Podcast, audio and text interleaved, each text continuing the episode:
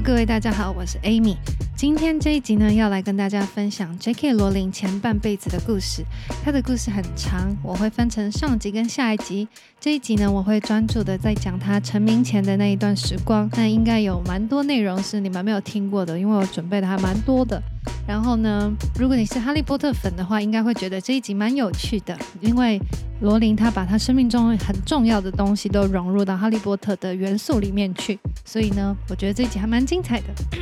故事我们要先从一九六四年的伦敦开始讲起。当时罗琳的爸爸 Pete 还有妈妈 Anne。他们两位都是英国的皇家海军，两个人当时才刚满十八岁，在伦敦的王十字火车站相遇，而且要一起回到苏格兰的驻军地。他们在火车上认识之后，开始交谈，并且很很迅速的陷入热恋，两个人进展非常的快速。不久后，就在隔年的一九六五年三月结婚。两夫妻当时就决定从海军退伍，搬到郊区的房子住。爸爸 Pete 呢，他就到航空引擎公司当产线的工程师，而妈妈则是在同年的七月三十一号生下女儿，取名叫做 Joanne Rowling，也就是后来鼎鼎大名的 J.K. 罗琳。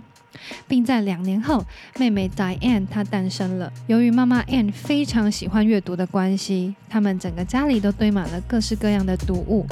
那爸爸 Pete 他总是会在两姐妹睡觉前向他们朗读英国的经典儿童读物《柳林风声》。故事讲述了四个动物好朋友在柳林河畔间的生活及冒险，也是电影《动物方程式》的原型。Joanne 非常非常喜欢这本书，后来呢也开始接触到各式各样的读物。在六岁的时候，他写了第一篇短篇的故事，叫做《Rabbit》。罗琳在九岁的时候呢，全家就搬到森林边的一个小屋。小小的罗琳，卡非常的喜欢森林。虽然这个森林很阴森又有点不确定性，但是她非常喜欢进去探险。那这个森林呢，以后也成为她用来建筑霍格华兹里面的那个森林的素材之一。他们搬到这里后呢，她就开始跟妹妹去附近的教堂帮忙打扫，赚一点零用钱。那提到罗琳的求学生涯，她在国小的时候算术不是太好。有一次数学他考差了，那他的老师就把他安排到笨蛋座位席里面坐着。那罗琳呢？他形容他在小学的时候，他形容他在小学的期间是一个 short, squat, thick national health classes。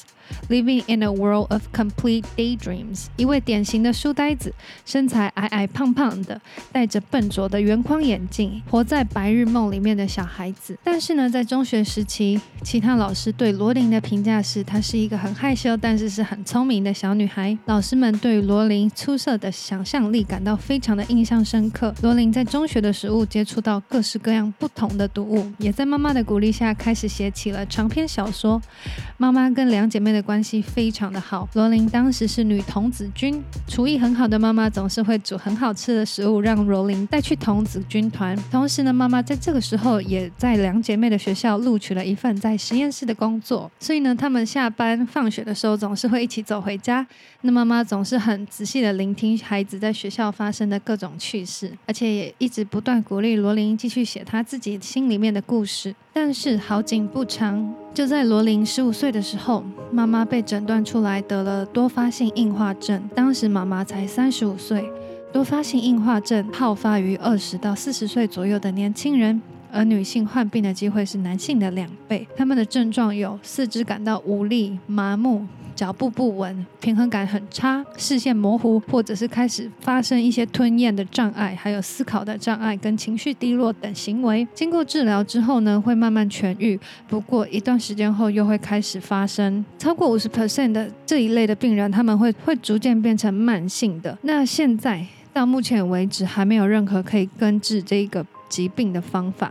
有几款药问世，但是它是用来治疗、改善这些发病的症状，然后可以预防疾病再度的复发。但是罗琳回忆起当时妈妈发病的过程，她说在妈妈三十岁的时候就已经可以看出一些端倪了。她说妈妈的四肢会突然失去知觉，而且妈妈本来平衡感就不太好。那他就后来越变越差。那终于有一天去找医生诊断了，结果医生却找不出原因，所以他们就一直陆陆续续回诊，经过了好几年的诊断，最后才确定是多发性的硬化症。当年是一九八零年，还没有药物可以医治或延缓这个病。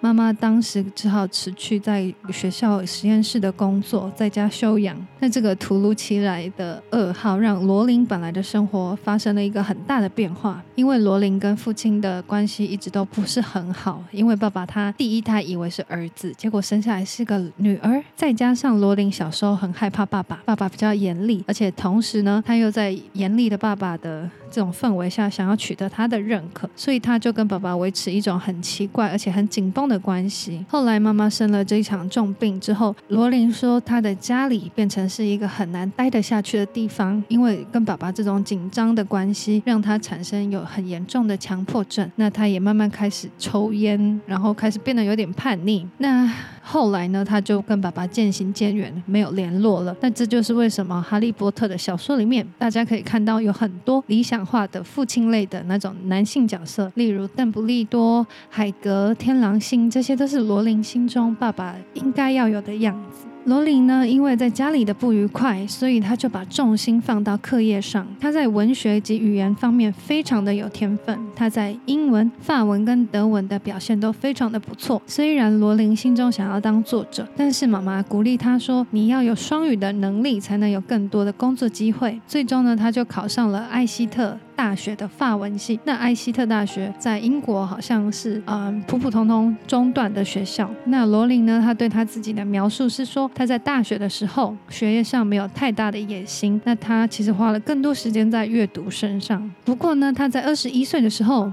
就是大三那一年呢，就去法国留学，最终在一九八七年毕业。妈妈当时还特地坐着轮椅出席他的毕业典礼。那毕业后的罗琳呢，她就搬到伦敦居住，在国际人权特色组织工作。那她在那边的工作主要是记录非洲法语区的人权问题。那时间就来到了一九九零年，罗琳二十五岁的时候，当时呢，她有一位住在曼彻斯特的男朋友。那曼彻斯特跟伦敦的距离大概是三百二十公里。如果照台湾的比例尺来算的话，大概是台北到台南的距离。那罗琳呢，常常在放假的时候搭火车去去曼彻斯特找男友。那有一次呢，就在等一辆误点四个小时的火车的时候，她脑中就开始构筑了一个魔法的世界。她就想到了三个小孩，分别是哈利波特、荣恩跟妙丽的这个故事。她回家之后呢，就开始迫不及待写下这一个故事线。后来呢，罗琳就在十一月的时候搬到曼彻斯特跟男友同居，也开始在那边找了两份工作，一边写稿一边工作。他脑子里源源不断的想法就化成一字一句，写成长长的手稿。生活充实又忙碌的罗琳，却在同年的十二月，不幸的听到妈妈过世的消息。这件事情影响罗琳非常非常深远。罗琳后来也说，《哈利波特》的故事是他想要重塑当年的童年回忆。在妈妈去世前，罗琳已经写了六个月的《哈利波特》第一集，但是在妈妈去世之后，整体的故事情节没有什么大改变，但是后续的内容变得更加的灰暗。由于罗琳最深的遗憾就是没有看到妈妈的最后一面，于是她在《哈利波特》的第一集的故事里面写下了叫做“易若思镜”。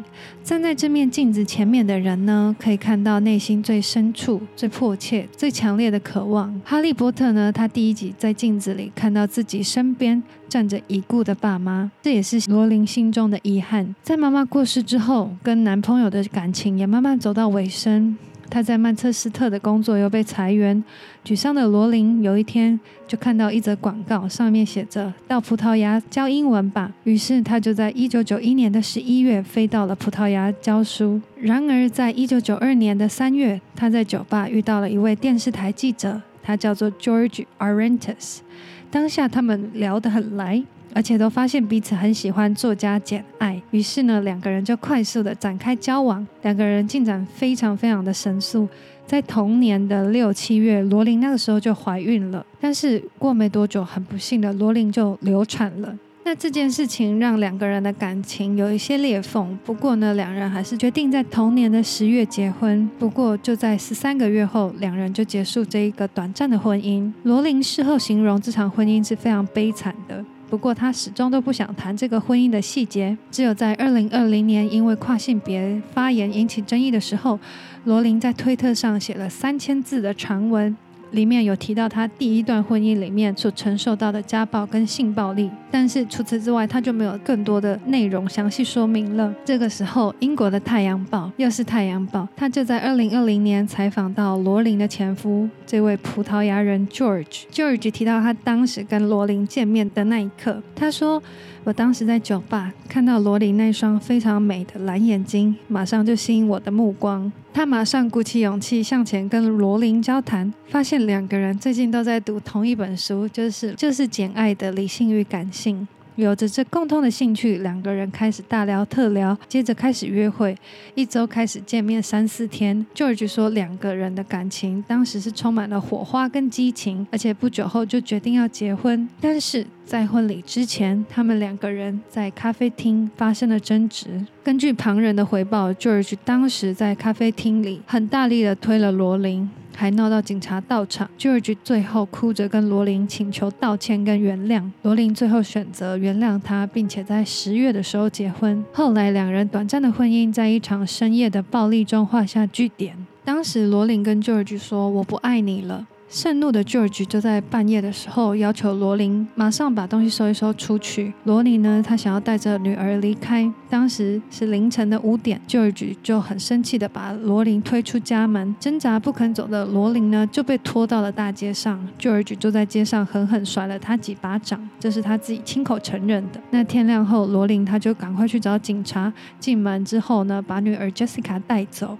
就这样子落魄又失意的罗琳，带着女儿跟《哈利波特》三章节的手稿回到了英国。当时是一九九三年的冬天，回到英国，在前往爱丁堡的火车上，罗琳手里抱着女儿，看着窗外前途茫茫的未来。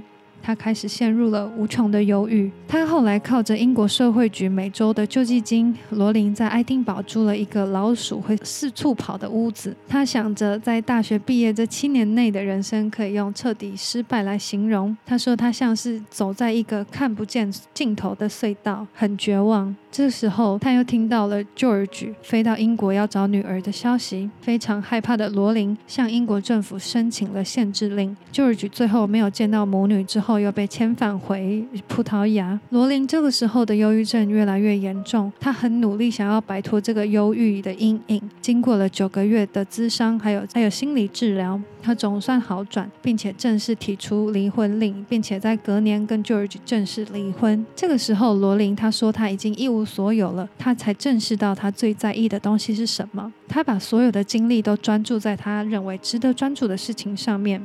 他说，身无分文反而让他感觉自由跟解脱。他了解到他最深层的恐惧是什么，还有他生命中还剩下什么。他还活着，还有一个嗷嗷待哺的可爱女儿，还有一台堪用的打字机，还有。还有一个无限大的故事正在等着他。这些东西一点一滴地重建了他的生命。罗琳呢，他一边在咖啡厅写着《哈利波特》的第一集，一边帮人家打工。还有一周不能赚超过十五英镑的限制，不然政府的救助金就会停发。罗琳还要想办法支付教师执照的课程。他一边写着书，一边同时照顾小孩，就这样子在三头烧的情况下。他在一九九五年的六月完成了《哈利波特》第一集《神秘的魔法师》。他将厚厚的手稿投到好几间出版社，但是收到了十二间出版社的拒绝信，因为这些出版社认为这本书对于儿童来讲太过黑暗了。后来，布鲁姆斯柏林出版社看到《哈利波特》这本书的潜力，最后就帮罗琳重新取了一个笔名，叫做 J.K. 罗琳 （Joanne Kathleen Rowling）。其实罗琳本来没有这个 Kathleen 的这个中间名，但是因为出版社认为小孩子不会想要看一位女性作家写的书，所以呢，他就用一个比较中性的 J.K. 罗琳来去命名。那这个 Kathleen K 是他的奶奶 Kathleen 的名字。那《神秘魔法石》这一本书呢，在一九九七年的六月二十六号在英国正式出版。当时出版社他就印了五百本，先试水温，并且给了罗琳两千八百英镑的版税。就在出版几个月后，《哈利波特》开始热卖。这个带点黑暗色彩的儿童小说，奇幻又庞大的魔法世界，随着三个主角的奇幻冒险以及勇敢对抗邪恶伏地魔的剧情，引起了不仅是英国人的喜爱，口碑也慢慢延伸到美国，甚至是全世界。罗琳在最早的时候，已经将哈利每一学年的故事给设定好。所以呢，他以一年出版一本新的《哈利波特》的速度，总共在十年内出版了七本《哈利波特》。这些书本后来被翻译成七十五种语言，超过两百个国家出版，总销售量高达五亿本。后来版权还被美国华纳兄弟翻拍成电影。根据富比士统计，罗琳现今的身价为六亿美金。听到这边是不是觉得很励志？但是我觉得罗琳在她一九九四年、一九九五年那段期间，非常非常的煎熬，还好她撑过来了。我觉得还蛮感动的。那我当时就是在听这些 podcast，在讲他的故事的时候，其实我听了有点难过、想哭这样子。那就是一个很成功的人，背后都会有经过一个很辛苦的一段旅程这样子。那我接下来下一集呢，会来谈一下他这近年来的一些新闻。然后呢，你们大家可以跟我分享一下你们最喜欢《哈利波特》哪一集？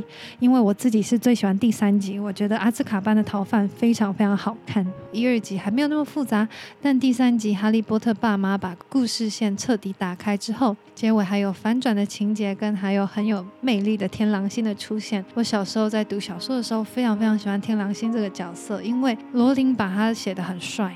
是那种很颓废，然后很丧志的那种帅大叔，我超喜欢他的。然后呢，我看到电影版之后，其实有一点失望，因为电影版没有把那种帅气的样子给演出来。我记得是 Gary Oldman 演的，虽然他演技很好，可是他，嗯，跟我想象中的形象不太符合，就大概是这样子。那不过第三集一直都是我很喜欢很喜欢的呃一本系列里面的一本这样子。所以呢，不知道你们喜欢哪一本？然后呢，我们下礼拜会继续去谈罗琳的这近两年来比较，嗯，比较大的争议。然后，我觉得罗琳他是一个很怎么讲？他有他自己的坚持的人。然后，我们就下礼拜再来听看看他的一些讲法好了。就是我今天录这一集，我已经录了第四次了。我不知道为什么今天是发生什么事，就是我每我录完之后，音档就一直出错，所以今天比较晚上片，大概就是这样子。然后我要谢谢大家喜欢这个 podcast，因为我自己很喜欢整理这些东西给大家，因为你知道在看这些东西的时候，其实是很有趣的。然后如果我觉得没有分享给台湾的观众，就会觉得很很可惜。所以，如果你们喜欢我的整理，或者是喜欢这些主题的话，也可以，嗯，或者是想听什么其他的东西，也可以跟我留言跟我说这样。然后呢，罗琳这一集我应该会做成 YouTube，但是可能要下个礼拜了，那就先这样子，我们就下个礼拜天见，各位，拜拜。